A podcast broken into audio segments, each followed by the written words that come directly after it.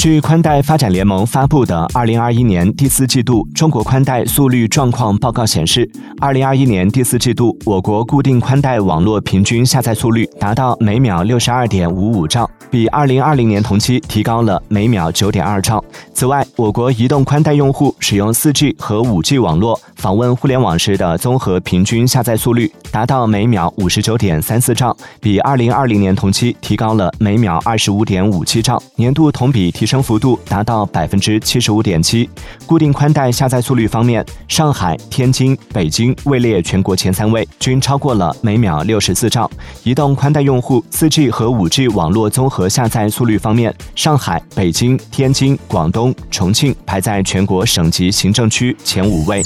Thank you.